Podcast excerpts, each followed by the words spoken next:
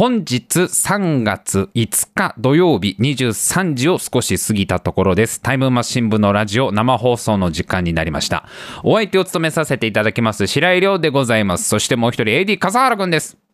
よろしくお願いします。はい、よろしくお願いします。あのーつい、こない、こないだ、いや、今日かな、もう、もうついさっきだね、ついさっき見たニュースでさ、すごい、まあ、ニュース、うん、すごいニュースが飛び込んできたんですけど、あのー一般財団法人理数教育研究所っていうね、まあ、あのなんていうか、こう、算数とか数学の、そういう学問を、えーまあ、推進する団体みたいな、まあ、あの、算数のお勉強頑張ってこうぜってこう盛り上げる、そういう、なんていうの？こう、日本の算数とか数学のレベル上げてこうぜみたいな感じの、まあそういう研究所があるらしいんだけど、まあ、その理数教育研究所ってとこが、なんか毎年、算数数学の自由研究ってのを開催してんだと。まあ、これもすごいシンプルで、まあ、算数とか数学を使ったいろんな自由研究を、まあ、全国の小中高生がこう応募して、まあ、コンクールみたいので賞をもらうみたいなやつらしいのね。一応なんか概要を読んだんだけど、えー日常生活や社会で感じた疑問を算数数学の力を活用して解決する。えーあるいは算数数学の学びを発展させて新たな、えー数理的課題を探求する中で気づいたことや分かったこと自らの解決方法などをレポートにまとめてくださいっていうまあちょっとこうお堅い感じの、まあ、そういう自由研究のコンクールを開催してんだと。はい。で、まあ今回、それの特別賞を取った子がいます。ね。審査員特別賞っていうのを取ったのが、なんと小学校1年生なんだって。ほ1年生、まだ7歳の女の子が今回この算数数学自由研究の審査員特別賞。すごくない ?1 年生なんう。てだって、ついこないだ初めて足した子たちでしょ。うん。そうだね。引くのもままならない。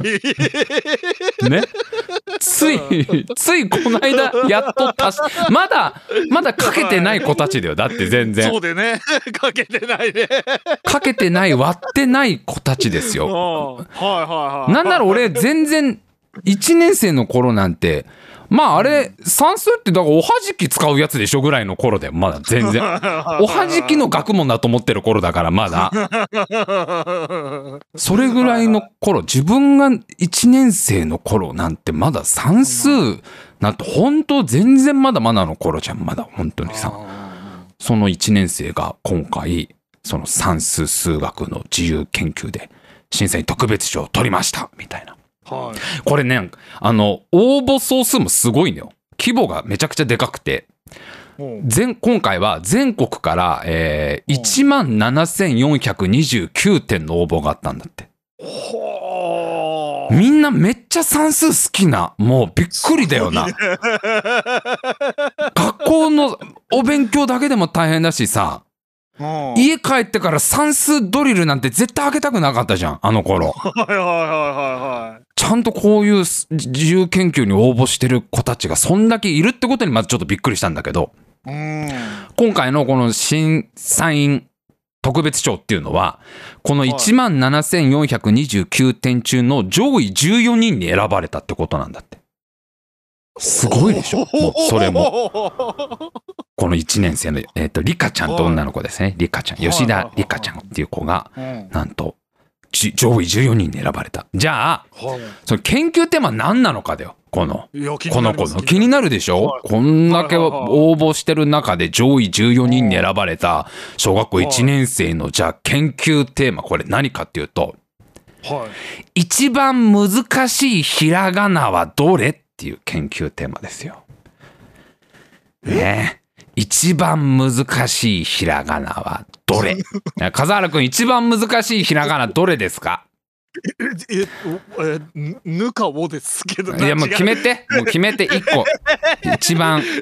一番こ無理これはちょっとな難難易度が高い。難しい。難しい。あの書くのが、えー。書くのが難しいひらがなはどれですか？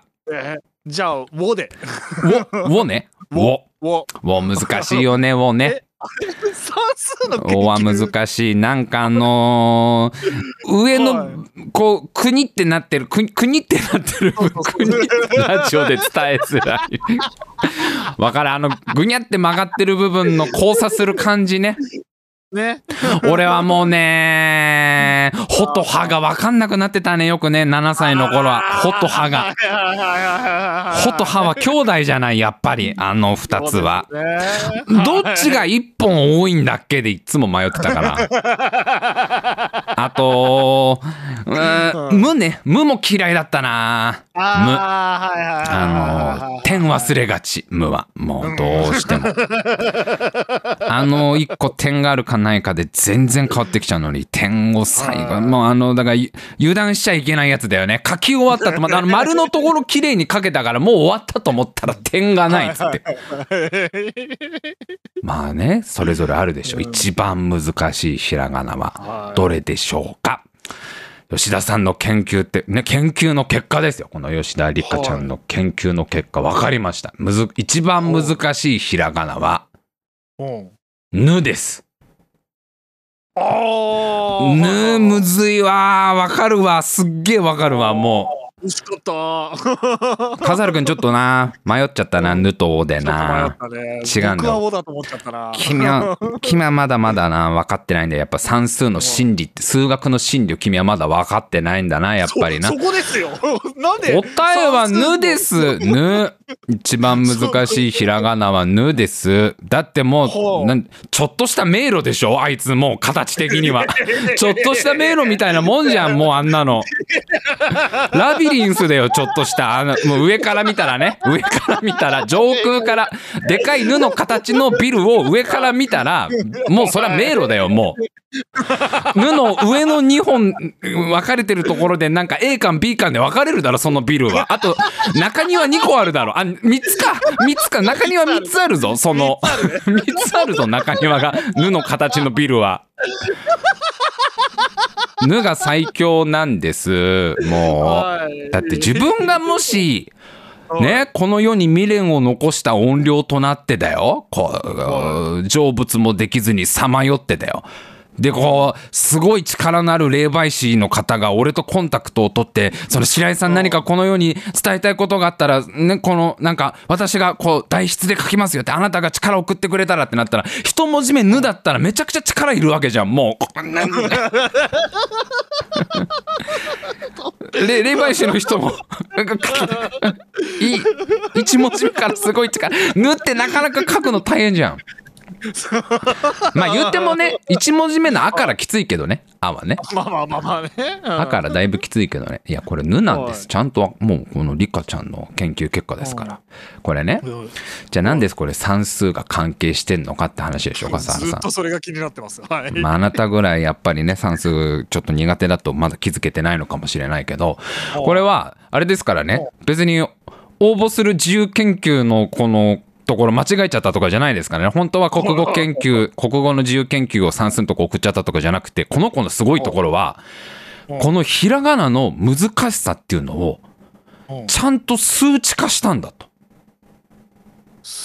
おこの例えば画数が何画あるかでこの一画何点みたいな。一画一点で何回書かなきゃいけないか。ね、例えば「い」だったら2画で済むから2点とかさ。そういうふうに画数でまず点数が決まってはい。でさらにオプションとしてこのはい。丸くくるっとするところがあったら3点とか。書くの難しいわけじゃん。あのくるってなるところ。うん。無のあのねくるってなるところと。1回転するところは難しいから難しいポイント3点とか。あとちょっとこのなんていうのかなあのーリカちゃんが言うにはふわふわポイントっていうらしいんだけどふわふわっていうらしいんだけどこのなんかま大きく丸く描くような「あ」の「あ」の、えー、とうん三角目みたいなやつだろうねおそらくこれね「あ」の三角目みたいな「あーあ」のふわふわっつってあれを2点とか。はい。あとジグザグ要素があると1点とか。こう一個一個に全部点数化してったんだって文字を書く時のこの難しいポイントみたいのを点数化してそれの合計点を計算して一番難しい文字は「ぬ」だったってことが分かりましたっていう。ちなみにこの、えっ、と、えっ、と、吉田流の計算式によると、えーはい。あは8点だそうです。えー、画数3点のふわふわ2点、くるくる3点で8点っていう、ちょっとごめんなさい、あの、吉田先生がいらっしゃらないので、あの、ふわふわがどういうところなのかわからないんですけど、あるらしいんですよ、基準でちゃんと。ふわふわしてるところ、ふわふわのところが1個あったら、それは2点、くるくるは3点みたいので、まあ、あの、動機は、まあ、学校行って初めてね、このひらがなっていうのを勉強して、こう実際字を書くときに、やっぱり簡単な字と難しい字があると気づいたと。で、それの違いがどう、どういう組み合わせで、それ難しくなってるのかをちゃんとこう、調べたかったっていうさ。1年生だからね、これ、7歳でこれやってんだから、すごくない？漠然とぬとかじゃないんだよ。うん漠然、い漠然と、え、もう、ほも、ねも、むも、え、わも、え、かも意外とむずいとかじゃないんだよ。ちゃんとこの、彼女なりの理屈があって、全部計算式があって、この、このパーツとこのパーツがあるから、この文字は何点。だから難しいっていうのをちゃんとレポートとしてまとめて出したんだと。すごいよね。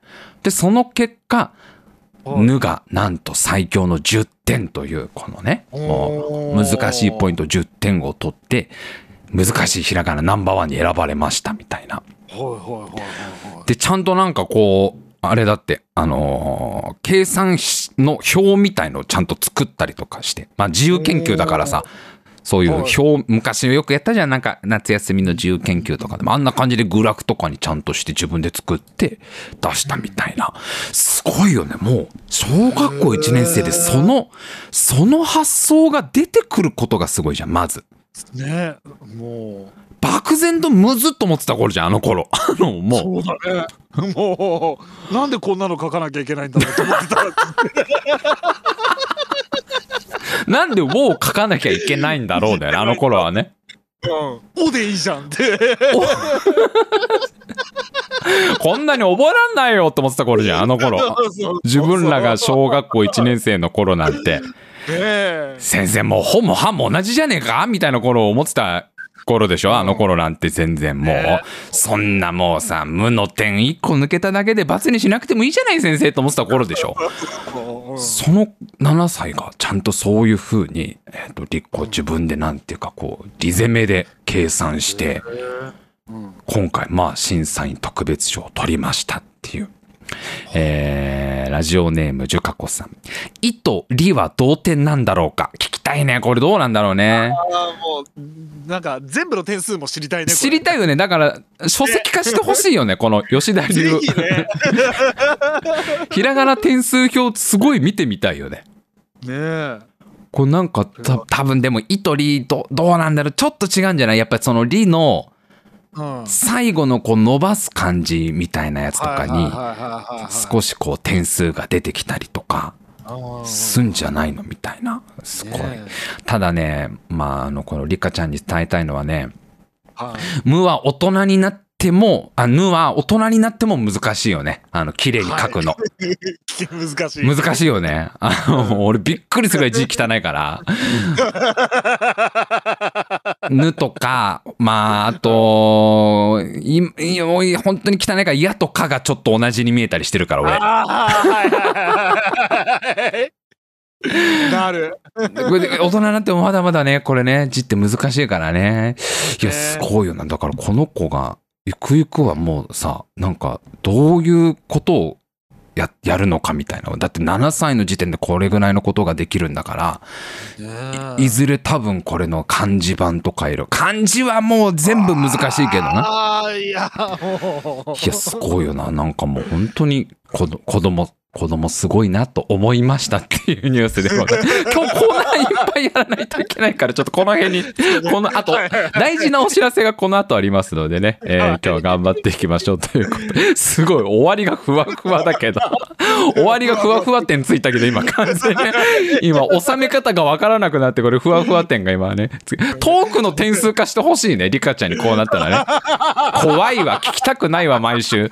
白井さん今週のトークはマイナス27点でしたとか聞きたくないわそんなのって言ったところで今週も参りましょう。タイムマシン部のラジオ。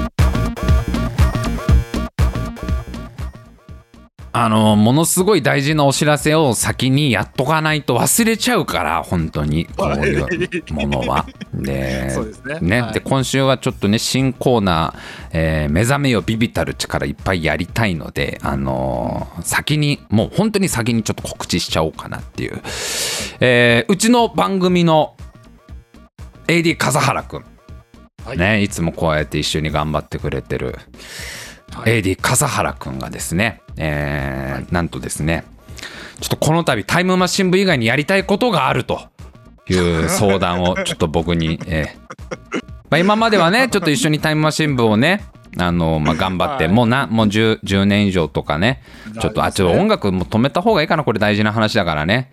えー、ちょ笠原くんちょっとまあまああのちょ真面目にやりましょうここは。えっ、とはい。笠原くんがえっ、と実は今回、えータイムマシン部以外でちょっと自分の力を発揮したいっていう、えー相談を、えー受けましてで、まあ、これはあの何かっていうと、えー VTuber を笠原くんがやりたい、まあ、正確に言うと V ライバーってやつですねはいはいはい。えー V ライバーっていうのを実は、えっ、と、やりたいんだって。これね、うーんと、もう去年の秋ぐらいから、もう11月ぐらいから実は相談を受けてたんだけど、こういうことを、まあちょっと一生懸命自分の今後の、まあライフワークとして頑張っていきたいみたいなことを相談されてて、でまあ結構何回もね、そう、打ち合わせとか僕ともいろいろ話し合いはしたんだけど、まあどうしてもそっちの方をメインで、えー笠原くんはやりたいと。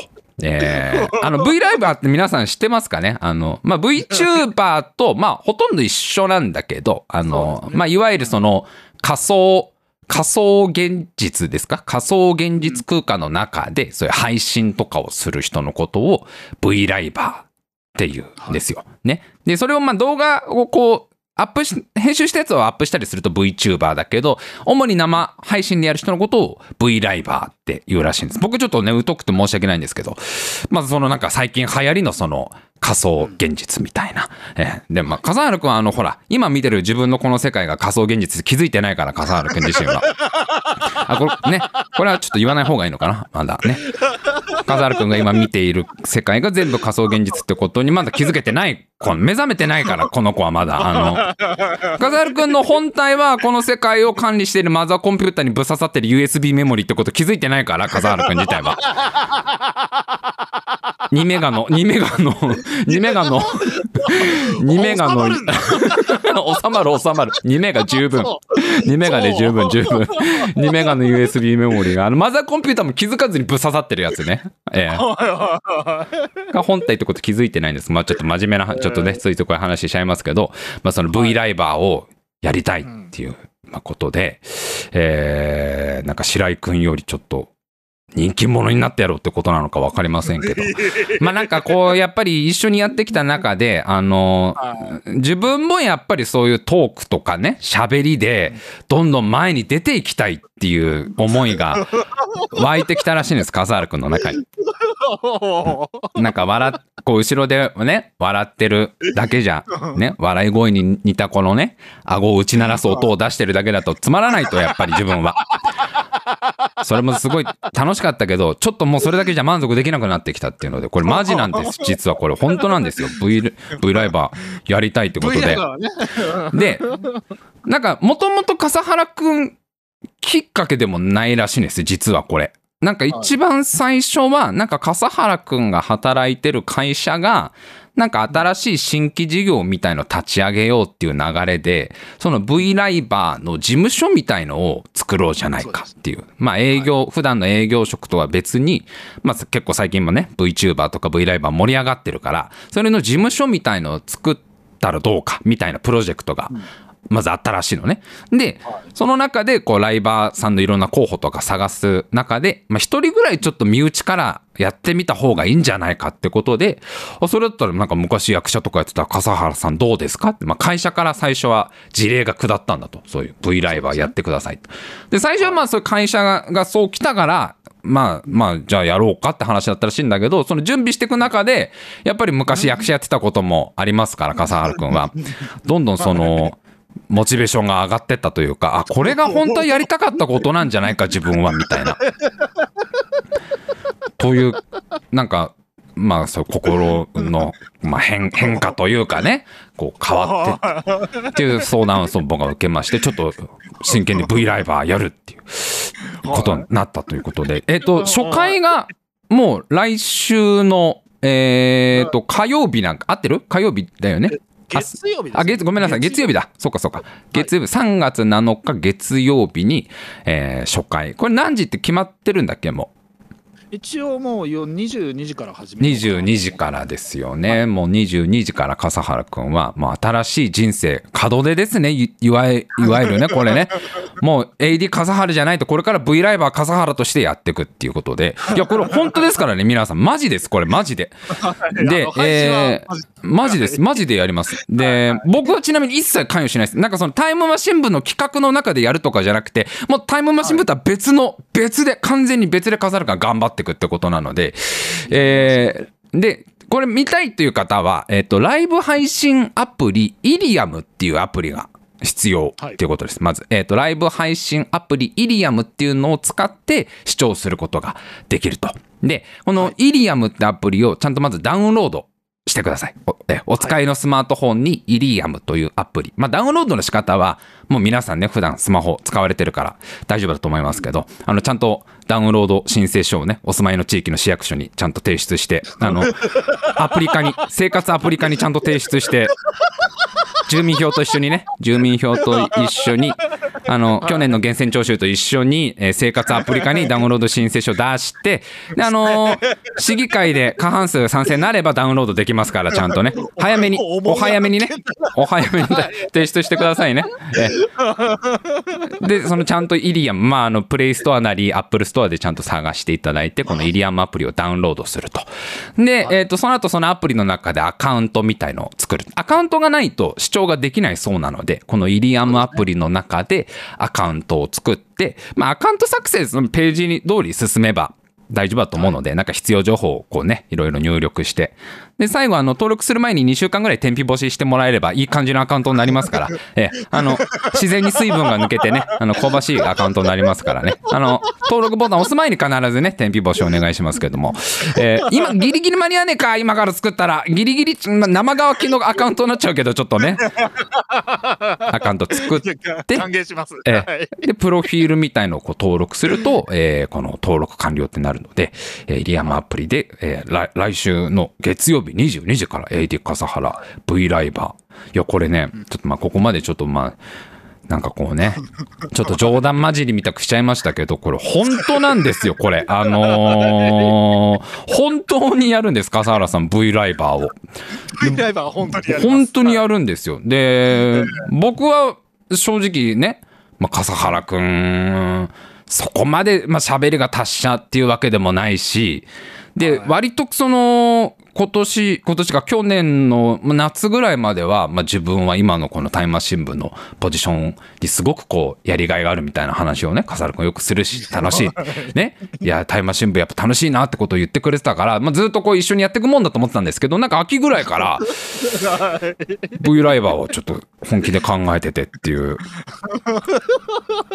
そうかいまあ最初は会社の事例だったんだけど、今は正直ちょっとトークも一から自分の力で頑張りたいっていうことで、まあ、そう言われたらちょっと応援するしかないから、僕も。ねあはの、ぜひちょっと皆さん応援してあげてください。あの、い。お願いします。なんかまあ、やっぱそういう、え、え、な、な、はいなに、なに、笠原君。別にタイムマシン部やめるわけではないので。そら、君だってタイムマシン部やりながら V ライバーってわけにはいかないだろ、君、そら、もう。ライバーや、V ライバーやるっつんだったら、もう君はだって24時間仮想空間に行かなきゃいけないんだよ、君はもう。いや、入るわけじゃないから。仮想空、仮想空間に君はゴーストを送らないとダメだろ、そらもう。いやいやいやいやいや。え、タイムマシン部続けんの、笠原君。続けますよ。いつやめるっつった？いや、僕はもうてっきりあの V ライバーの方に笠原君はもう完全にシフトするだなっていうつもりでずっと聞いてましたのでいやい。やいやいやいやバリバリやってきますよもうあ、マジで？続けんの？笠原ええ君。続ける続ける大丈夫大丈夫え、まあ、2号機発注かけちゃったけど、どうしよう？笠笠原くん、やばいやばい、2号機も、2号か機2号機、2号機8かけちゃったよ。ちょっと、え、キャンセル効くかな？え、え、どうだろうなんか、やば念のため取っといたら。もう型取りは終わってますって、こう、あ職人さんか。ら、職人さんから 2号、2号機の型取りは終わってますのでっていう話がもう。キャンセル効かないからな、もうな、こうこうなっちゃうとな。なんか、そんな僕ってプラモみたいにできてるんだね。まだ、こっから、こっからか、釜焼きがあって最後塗装があるみたいだから、いもしかして、ちょっとね、あのー、笠原くんの素体だけだったら、あの、素体素体だけちょっともらえばいいのかな？あ、その笠原くん、そうな、V ライバーじゃ、だけじゃないのね？てっきり僕はもう、今日卒業式だと思って、こう、挑んでましたけど。全然 V ライバーもあのちょっと雑談するような感じで続けてやっていこうかと思ってまたまたまたまた、もう爆笑トークですよ、皆さん。AD 笠原の爆笑、スーパー爆笑トークが、えー3月7日月曜日22時から、えー聞くことができます。今週の白井さんのオープニング見たく、こう着地がわからなくなって、こうどうしよう、これどうやって終わらせようかなみたいな、ふわふわしたトークじゃなくて、もう何重にも張られた伏線を最後綺麗に回収する爆笑トークをこの仮想空間の中で行っていただくということで、えー、まあちょっとおさらいになりますけど、えー3月7日月曜日22時からこのイリアムというアプリの中で AD 笠原くんは V ライバーデビューをするということです。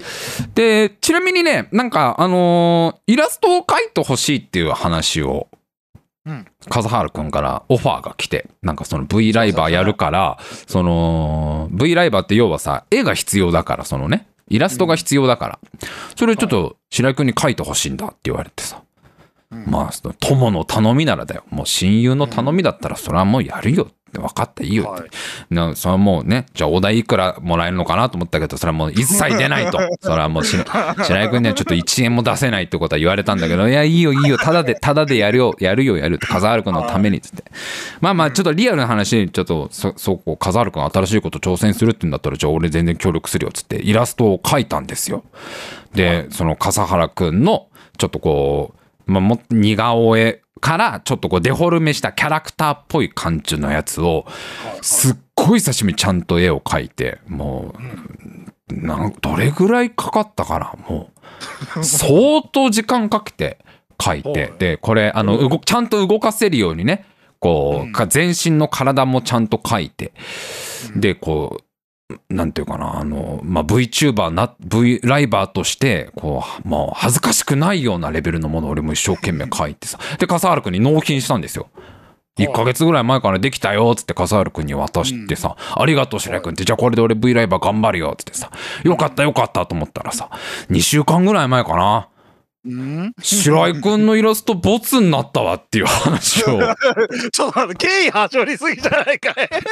笠原くんからいただきまして。白井、白井画伯の、あの、笠原くんのために書いた書き下ろしですよ、要は。もう書き下ろし作品を、はい。なんか、会社の方から OK が出なくてボツになったっていうのを、えーなんか、あの、うんリアルな理由として、はい。あの、人間として認識しないと、ソフトが。白井くんの絵を、白井くんのイラストをそのアプリに読み込ませて、で、そのなんかアプリが結構優れたアプリで、そのキャラクターの絵とかを読み込ませると、それなんか認識してくれるでしょ ?V。そうそうそう。ね、V ライバーとか VTuber 用のこの人間の人型のキャラクターとしてちゃんと認識してお手軽に始められるっていうアプリなんだけど何回頑張っても白井君の絵は人として認識されないっていう どうどういうわけだがこうアプリの方がベーッと吐き出しちゃうと読み込あのイラストをこう読みかせたら「おお!」ってこう 吐き出しちゃうんだとこのヒリアムが。すいません、笠原さん、これなんすか？って何回読み込ませても、いや、俺はちゃんと笠原くんの、こうね、写真とか見ながら、笠原くんをイメージしてキャラ、ちゃん、まあ、デフォルメはしてるけどね、デフォルメしてキャラクターとして書いたのに、うわってされちゃうんだと、そのアプリから。ちょっとごめんなさい、これは飲み込めないですって言われて、もう会社の方から申し訳ないんですけど、この白井さんが描かれた絵はちょっとなしということでっていう話をされちゃったと。俺がもうあんなにもう12分ぐらいかけて描いたイラスト、まさかのボツですよ。10 15分はかかんなかった。15分はかからなかった。12分ぐらい描いて、12分ぐらい描けたイラストかね、もう、最近あんま使わないから、あの、液タブ、液タブはもう、あの、クローゼットにしまってるんですけどね、クローゼットから液タブ引っ張り出して。もうあの、配線がめんどくさいんで、あれ結構パソコンにつなげるのが。あれこれ、最初にどっちつなげんだっけなみたいな。あれこれ、ここの USB どこにつなげんだっけなみたいな。その配線にね、10分ぐらいかかったんだけど。合計もう20分以上かけて描いたあのイラストがまさか、ガチボツですよ、ガチボツ。マジの。なので、全然ちょっと、もう本当に僕はノータッチですよ、今回に関しては。はいえー完全ノータッチなんですが、えー笠原くん、じゃあまあ、頑張ってください。え、どれぐらいの頻度でやるのちなみに？いやできる限り毎日できるようにっていうぐらすいでごいよなもう本当に雑談だけだったらもう入れる時は入ってっていう感じでやしばらくやりますんであの気づいたらちょっと遊びに来ていただければと思いますんですごいよ。これもう完全タイムマシン部潰しにかかってんな、これな。毎日つっちゃったからな。あれ、白井さんもなんか、去年ぐらいはもっとやってませんでした？配信みたいなことでしょ？笠原さんのこれ。白井さんなんかいつの間にかいろいろやめてますけど、白井さん。なんか一時期はなんかあなたタイムマシン部の迷路とかね、やったりとかさ、ゲーム実況やったりとかいろいろされてたのが、白井さんもうバテたんですかみたいなことでね。笠原さん毎日ですから毎日これ。ちょっと大会議やりつつの V ライバー。ラジオやりつつの V ライバーじゃないの？これもう。放送中はやらないよさすがに潰しにかかってます。完全にこれもうあれタイムマシン部 VS 笠原の図式がこれ出来上がりましたから。えこっちはもう笠原くんマーク2と頑張ってきますから、もう。マーク1はもうじゃあ V ライバー頑張ればいいじゃないかってことで、じゃあね、ぜひ皆さん、あの、楽しみにしてください。あの、どんなトークをするのかがね、もう楽しみでしょうがないんでね、僕もね、笠原くんどんなお話をするのかっていうの を。えーで細かいあの登録方法とかは、まあ、アプリ見てもらうのが一番早いんだよね。はいそうですねあこれイリアムね、イリアム。IRAM って書いてイリアムってアプリです。はいで、もちろん、あの、なんかわかんないこととかあったら、笠原くんにツイッターとかで直接質問してもらえれば。あの、僕、本当マジでしわかんないから、あの、僕は何も答えられないんだけど、笠原くんにちょっともし、えーわからないことがあったら、どんどん聞いてみてください。えーじゃあ、はい本当に笠原さん、頑張ってくださいといったところで、はいもう時間がもう結構経ってますけどね。残り、残りはたっぷり新コーナーやりたいと思います。それでは新コーナー参りましょう。目覚めよビビたる力。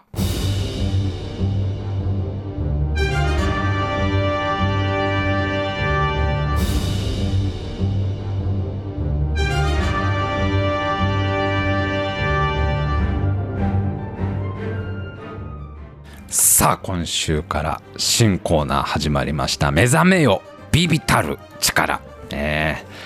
大いなる力には大いなる責任が伴う。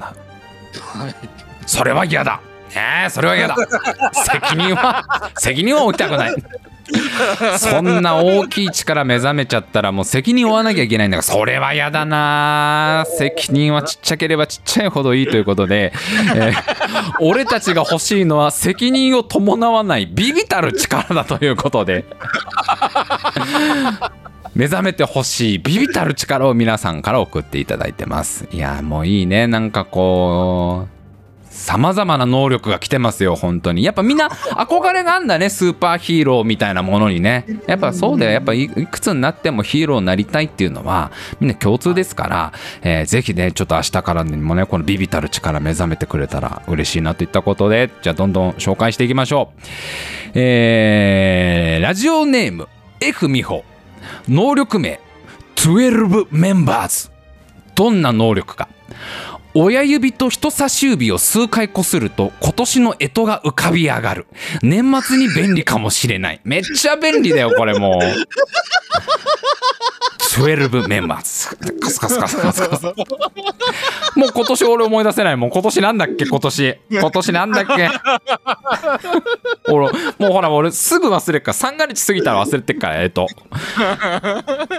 これはそうこれ大丈夫か？ビビたる力かな？ちょっと力としては大きい気もしますけどね、えー。ただ便利な力だからやっぱ代償があるねえー代償親指の指紋が薄くなります。結構でかい代償くる こするからね。こするから。代償はあるよねやっぱね。だから戦いの最中にだよこれは。戦いの最中にキャプテンアメリカから聞かれるわけ。ちなみに今年の干支は何だって言われたらみんなわかんないわけでアイアンマンとかも。ええとえとってなるわけでみんな。そりゃそうだ。What? ってなるわけだ。うん。そしたらもうこうもう12メンバーズの使い手ですよ。あとはもうそこそこそこ。そこ今年 今年虎虎虎だ虎ってわかるからね。ちょっと今能力使わずに思いついたけど。こんな感じでね、えービビたる力どんどん送っていただいます。送っていただいてますんでどんどん紹介していきましょう、え2通目。ラジオネーム落書きの黒。能力名。打ち出の小槌どんな能力か、両手を叩くと手のひらに10円玉が出る。ただし同額が本人の口座から引き出される上毎回110円の手数料を取られる。デメリット多すぎだろこれ。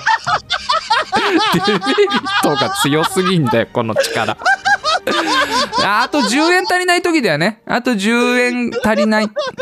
あと10円あれば綺麗にお釣りが来るのにみたいな時にやっぱこの能力があると相当便利ですけどね。使えば使うほど証になっていくうちでの子たち、えーラジオネームゆうゆう。能力名。バックインホワイト。かっこいいね。バックインホワイト、えーどんな能力か。外出先にて食べ物の汁が洋服に跳ねてしまった時そのシミを即座に抜き取ることができる能力。めちゃくちゃ便利じゃないですかこれ。能力能力発動によって抜かれたシミは自宅の壁紙へと転送される。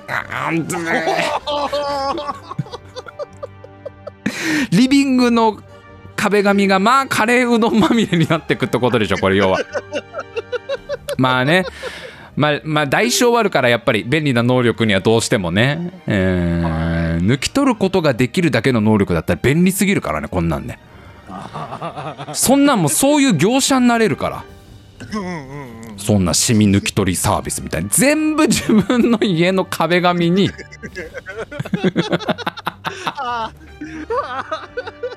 敷金が。そうでもしょうがないよ。もうこもうもうまあしょうがない。これはだってこんだけ便利な能力だったらある程度の代償しょうがないですからね。えー続いて、えーラジオネーム。マーフィー。能力名。アカシックエディター。どんな能力か。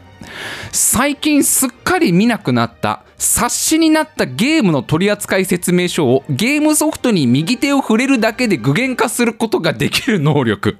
あー今説明書ないからね冊子のね冊子型の取扱説明書って今ほとんどついてるなんかペライチみたいなやつとかだから今ねこれ結構便利。あのうん最近のゲームほらややこしかったりするじゃない？割と。なんかスキルツリーのスキルポイントの振り方とかさ。あもうなんかもうこの年になってくると本当にもう RPG とか難しくて分かんねえなって時にこの能力を使えば冊子が冊子になった取扱説明書具現化できますからね、えー代償。左手でゲームソフトに触るとそのソフトのデータが全て消える。重いよー。重いよリスクが。小学生の頃に目覚めてたらまあ危険な能力だよこれ。右左まだ曖昧な頃にこの能力目覚めてたら。説明書を手に入れる代わりに暴言の書が消えるっていう能力ですからこれ完全にね。かなりな。やっぱみんなちゃんとデメリットはあるね。それぞれの能力にね。ね。便利な能力にはね。えー続いて。えーラジオネーム。カニパン。能力名。アブソリュートエゴダンス。かっこいいね。アブソリュートエゴダンス。どんな能力か独特なステップを踏むことで待ち合わせの時に見つけてもらいやすくなる。それただのひょうきんなおじさんだから。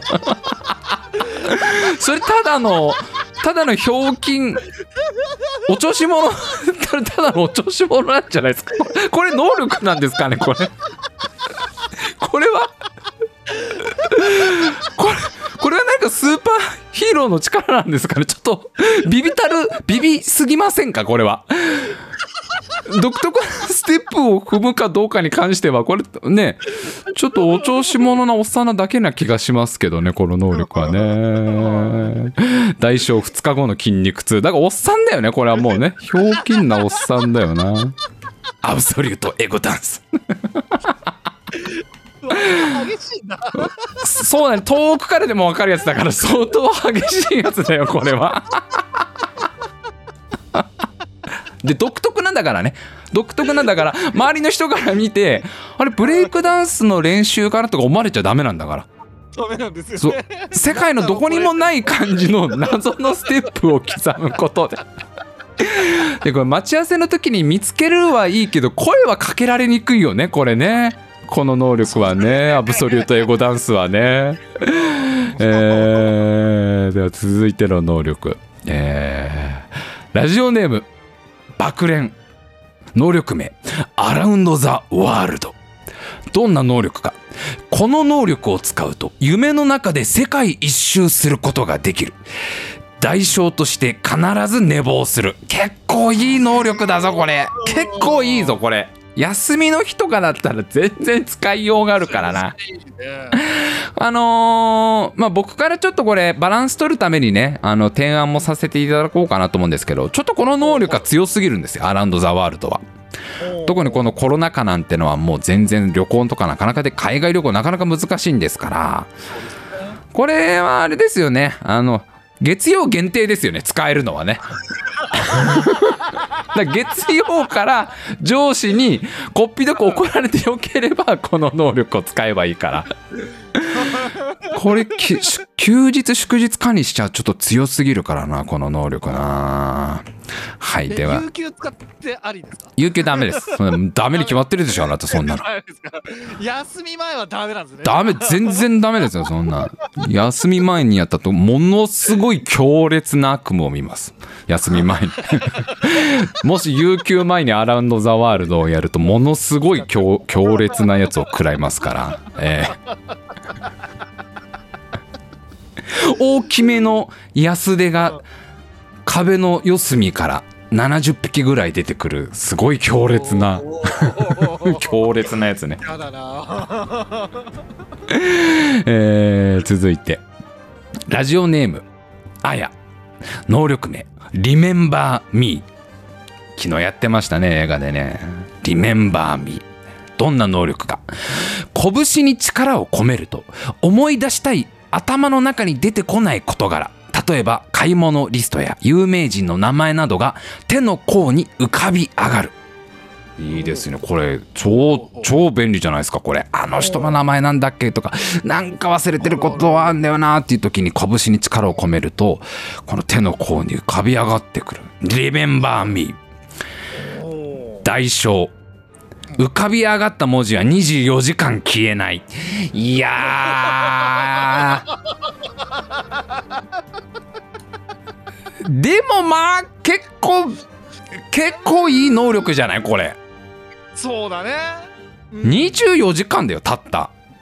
ねたったね。24時間でいいんだったらうん。結構な結構便利な能力な気がするけどなこれな浮かび上がった文字は24年間消えないにしましょう。これちょっとあの ね。ちょっとバランスがこれだと取れない。これだと。やっぱり。どうしても思い出したい記憶をこうね思い出すっていう時にやっぱり24時間俺サクサク使っちゃうもん正直こんなだってマジックとかでこう手に書いたりするじゃんメモとかをさ。それと一緒でしょ？なんだったらマジックとか1日で消えなかったりするからね。ちょっとあやさんこれはね便利すぎ。24年間にしましょうね。浮かび上がった場所。24時間ずっと手の甲にフレイザードって浮かんでんだよ。フレイザード。あのあの大の大冒険のあいつ。大の大冒険の半分炎半分氷のやつあれなんだっけって俺いつも忘れるからあいつの名前。フレイザードって。20 24年間フレイザードって浮かんでるの。なかなか強烈だけどね。それがフレイザードの顔が完全に浮かぶから手の甲に。だいぶ攻めたタトゥーにしたんだなあの方って思われるかもしれないけどフレイザードが浮かびますからね、えーマー。スクとか浮かび上がるでしょ買い物忘れないよずーっと20に24年間ずっとですから。これはまあでもそれぐらいそれぐらいにしないとこれ帳尻が合いませんから、えー続いて。ラジオネームうさえ。能力名パーフェクトグリーンどんな能力か。中身が硬かったり茶色かったりするアボガドを見抜くことができる。これ便利だよ。そうアボカドはね難しいからねやっぱり中見抜くの。うちの奥さんめっちゃうまいけどねアボカドを見抜くの。なんかこう持った感じとかちょっと触った感じでわかるみたいな。それでも時々あのやっぱり開けてみたらちょっとこうまあ傷むまではいかないけどちょっとこれ熟しすぎてたなとかあとはやっぱ硬いとかはねやっぱあったりするからこの能力だいぶ便利だと思いますけどやっぱり便利な能力には代償があります。どんな代償か。醤油を買い忘れる。これはきついよ。アボカドなんかわさび醤油で食べるの一番うまいんだから醤油買い忘れるのこれきついよ。アボカド買ったその日に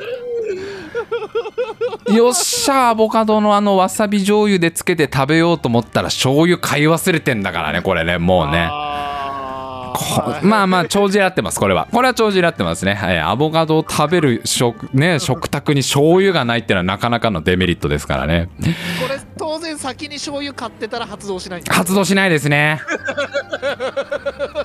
なんなら先に醤油買ったらもう外れのアボカドしか見るあの手に取ることはできないですもう。そのえ代償として 醤油を先に買い物かごに入れたら最後ですねもうね。アボカドは美味しくないやつしか引き当てられなくなりますから。パーフェクトグリーンの持ち主は気をつけた方がいいねこれね。だからもうこれはだからもうキャプテンアメリカと一緒にスーパー行った時とかすごい大活躍する可能性あるからこれもうね。キャップにぜひちょっと食べてほしいってアボカドのあわさび醤油ってなかなかアメリカじゃないと思うからちょっとマジでうまいからっつってすごい楽しみだっつってね。ちょっと食べてってくれよ。マジでうまいから。っつって。でいざ食べようとしたら醤油がない心配そうにこっちを見つめるキャプテンアメリカなどうしたんだい？って。どうしたんだい？って。えー続いて、えーラジオネーム竹彦。能力名スーパールーラー。どんな能力か。1.8メートル以内の家具や家電のサイズがわかる。ただし家具や家電以外は無理。これねちょっとね竹彦さんこれ便利すぎますよこの能力。これリスクなしなんですよこの能力。こんなのもちょっと今俺最近ほら家探しずっとしてるでしょやっぱこう各家電とかのサイズすぐ分かった方がいいからねここに。いや絶対そうメジャーかあのー持ってくるの忘れたとかいっぱいあるわけだよやっぱ家電量販店とかで、やっぱサイズがパッとすぐ分かった方が絶対いいから。ちょっとこれねスーパールーラー強すぎますこの能力は。えーちょっと代償つけましょうやっぱりこれは。はい。えー、まあ3.5センチの誤差あるにしましょう必ず プラマイどっちか。しかもプラマイどっちかね。どっちか分かんない。どっちか。どっちか。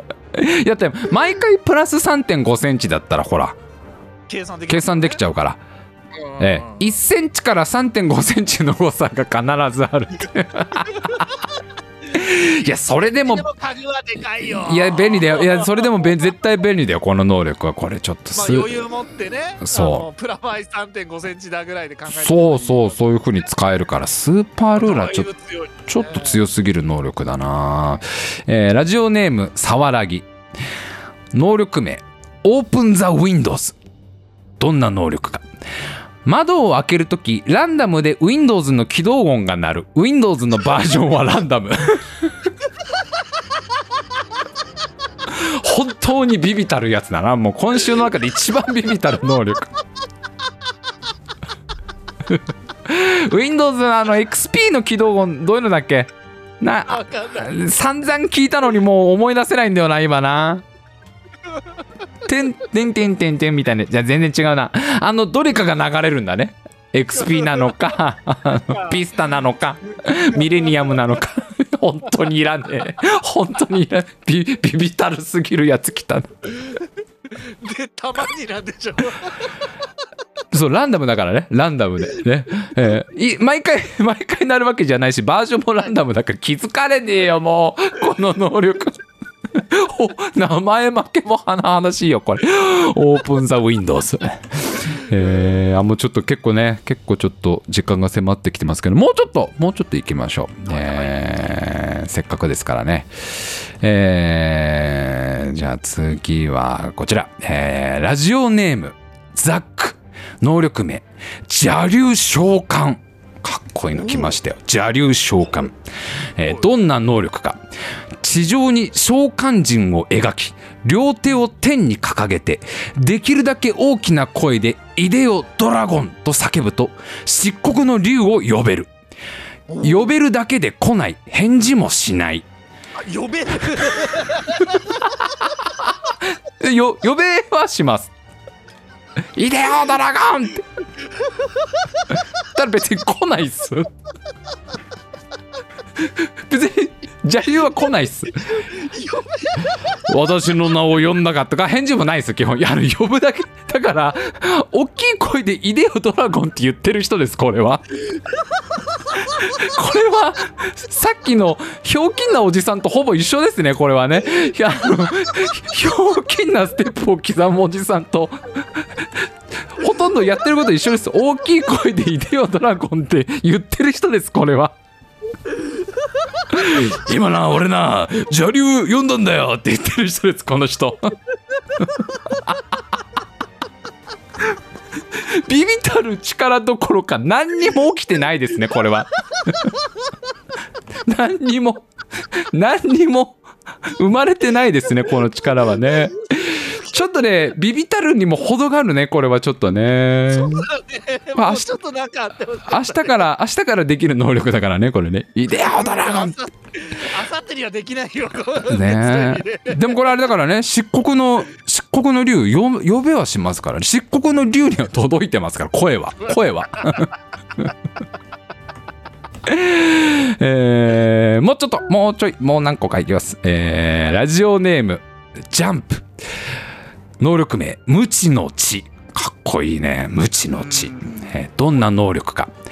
この能力に目覚めた者は人に話しかけられた時にその人と初対面かだけを知ることができる。相手の名前やいつどこで会ったかは全くわからない。この人に初めて会ったかどうかだけ知ることができる。えーこの能力の所有者だということは他人にバレる、えーただし能力を今使ったかどうかは伝わらない。だからこの無知の知をこの白井さんは持ってるってことは世界中の人が知ってると。向こうも疑心暗鬼なんでね。この今あれか？白井さんもしかして使ったか？無知の知どうなんだって。向こうも不安になる。マイナスしかないよこれ絶対に。名前とかは一切思い出せないからね。あれ？これどう？あれ？い一回会ったことあったっけなこの人。かどうかが分かるだけだから。一回会ったことあるっていうのを知るだけ。で向こうには白井さん確か無知の知持ってんだよなみたいな。あれもしかして俺のこと忘れてる？今この能力使ったか？今変な間あったぞ一回ちょっと。白井さん久しぶりっすなあとちょっと向こう変な顔曇ったぞ一瞬。使ったか？もしかして。みたいな何にもえ何にも円滑にしないんだよもうコミュニケーションを無知の知いいですね。ビビたる力だからしょうがないね。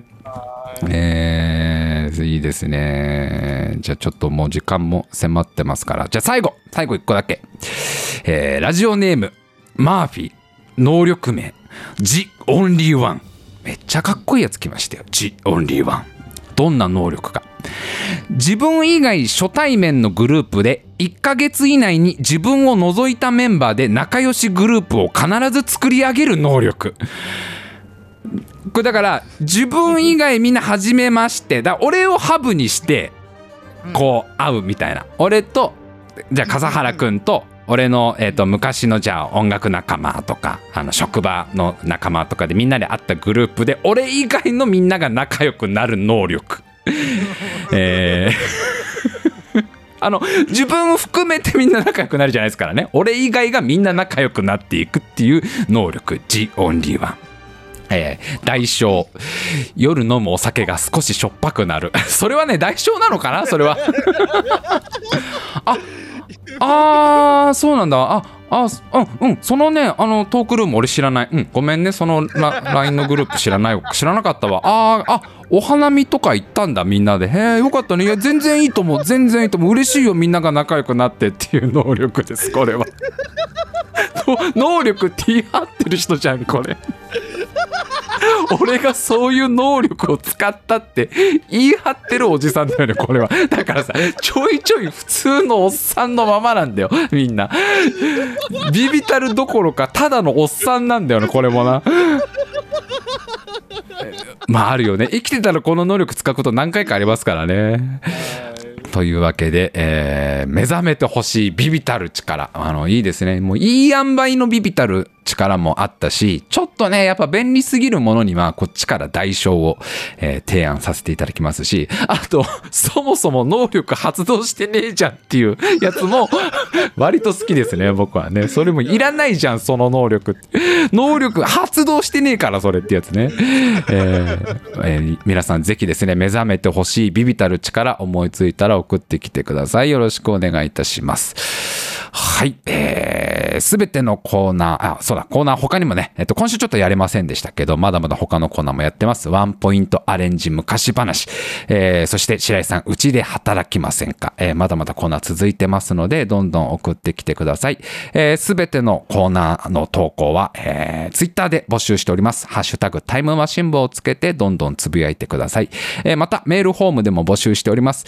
メールフォームのリンクは、白井のツイッターの一番先頭か、もしくははこの YouTube の概要欄に貼ってありますので、そちらから飛んでいただいて、どんどん送ってきてください。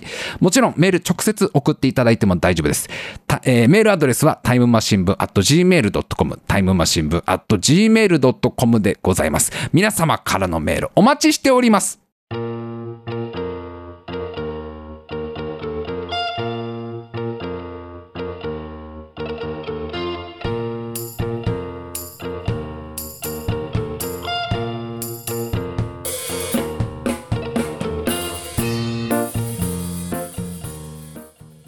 えーもう笠原くんの V ライバーデビューまでもう本当わずかですよね。えあもうじゃあもうにえ24時間後ぐらいにや24時間後じゃねえか。月曜日だもんね。月曜日。ね。だもう本当にと準備できてるんですか笠原さん。一通りあの必要なものは揃ってきました。必要なもの。何なんだろうあ必要。気持ちだけです。気持ち作ってこう気持ち。ね。はい。笠原くんまだ覚悟が足りてないよ V ライバーでやっていく。そうだね。いや今戦国時代でしょそういう V ライバーとか。いやーなんかすごいんですよ。めちゃくちゃいるじゃん。だってもう VTuber、V ライバーってもうさ。仮想空間パンパンじゃん今もうもう1ゼロ1ゼロゼロゼロ1 1ゼロゼロゼロ1ゼロみたいな感じになってるわけじゃん。もうずもう仮想空間もう緑色の緑色の1と0でいっぱいになってるわけじゃん。今もうこっからもう笠原くんのね完全にもう波動が始まるわけですよ。笠原くんがこの今群雄割拠のこのもうね仮想現実ねこう V, v ライバー VTuber をこうもう笠原くんがついに天下統一ですからね、えー覇権握るのはもう。来月ぐらいには笠原くんの天下だってこう豪語してましたから。笠原くんはもう。来来月の頭ぐらいにはもう俺の時代だよって笠原くん言ってましたから、えーもう一回おさらいですけどえーっと月曜日ですよね。3月7日だよね。合ってるよね。3月7日月曜日22時から AD 笠原くんの V ライバーデビューということで、えーイリアムというアプリね IRAM イリアムというアプリの中で配信するそうです。まあ細かい情報などは笠原くんツイッターとかでどんどん告知するということなのでそちら見ていただいて、えー皆さんでぜひちょっと見守りましょうということで。はい、えータイムマシン部のラジオは毎週土曜日23時から生放送でお送りしております。次回は3月12日だね。3月12日土曜日23時から。えーそして毎週水曜日22時からはタイムマシン部の大会議という大喜利の番組もあります。次回は3月9日水曜日22時からとなっております。えーその時 AD 笠原くんどっちなんだろうね。1号機なのか2号機なのかどっちか分かりませんけどね。えータイムマシン部まだまだ頑張っていきますんでよろしくお願いします。それでは今週も最後までお聞きくださいましてありがとうございました。また来週